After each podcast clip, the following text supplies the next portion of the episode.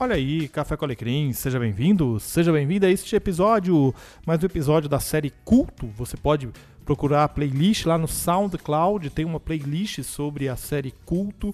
São os episódios que nós falamos sobre aspectos litúrgicos, sobre questões litúrgicas aqui no Café com Alecrim. E o episódio de hoje trata sobre as músicas do culto. Que tipo de música? Como assim? Como se canta? Por que, que a igreja canta? Enfim, vamos falar sobre as músicas do culto. Vamos para o nosso episódio.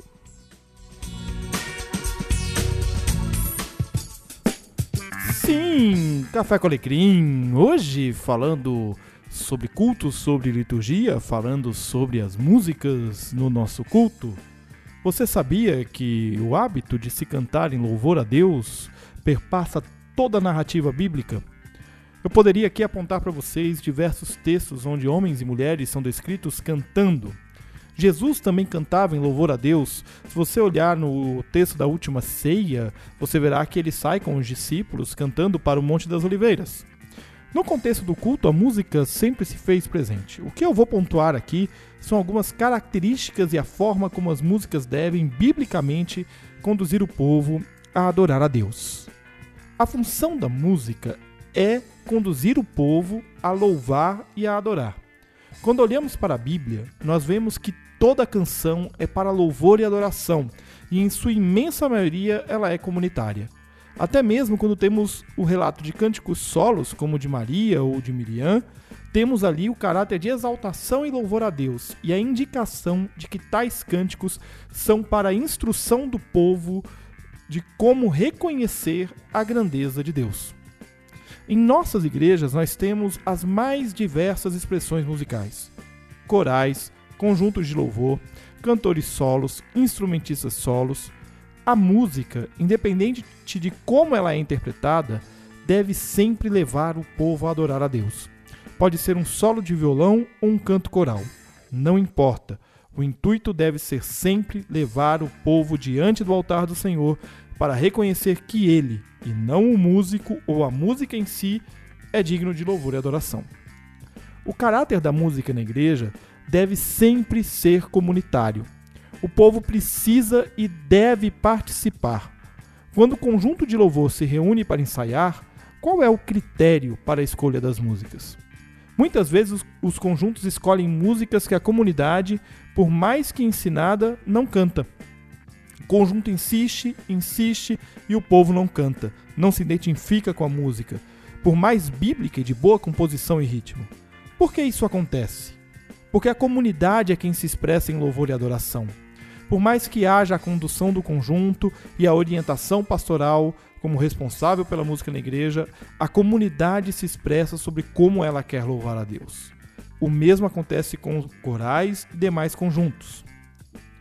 Quem serve a Deus no ministério da música precisa estar atento à expressão da comunidade diante das canções entoadas, lembrando o tópico anterior.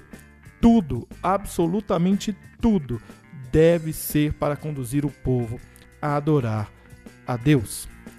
A diversidade musical da igreja é sempre bem-vinda. Diversidade de estilos musicais e de instrumentos e de cânticos. O reverendo Bruno Burke, no artigo sobre culto no contexto reformado, publicado no Manual de Ciência Litúrgica, volume 1, da editora Sinodal Oeste São Leopoldo, 2011, eu recomendo você adquirir esse material, é muito bom ele apresenta alguns exemplos de como a igreja, por exemplo, na Suíça, vem renovando sua forma de louvar a Deus, contextualizando seus cânticos tradicionais e buscando novas expressões de louvor.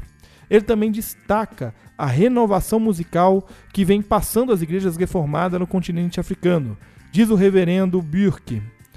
O que, devido a certas inibições, vem acontecendo de maneira tímida na Suíça é realidade em algumas igrejas da África, mesmo as de confissão reformada ou presbiteriana.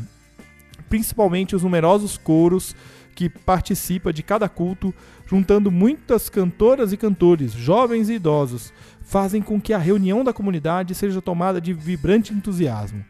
A improvisação é um elemento importante. Música originalmente africana é mesclada, às vezes, com melodias europeias ou americanas Com isso, e graças a uma considerável aculturação no contexto africano, o culto adquire um caráter espontâneo e festivo que é surpreendente na comunhão reformada.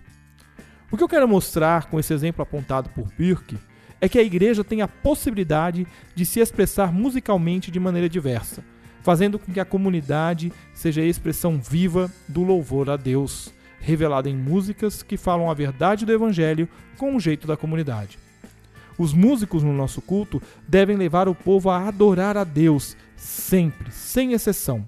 Se qualquer canção faz olhar mais para a qualidade do instrumentista, para a beleza da voz que canta ou a técnica musical, tome cuidado. Não quero dizer com isso que os músicos não devem se esmerar em tocar o seu melhor para Deus, mas sim que, junto à técnica, há o caráter do músico que deve ser moldado ao caráter de Jesus.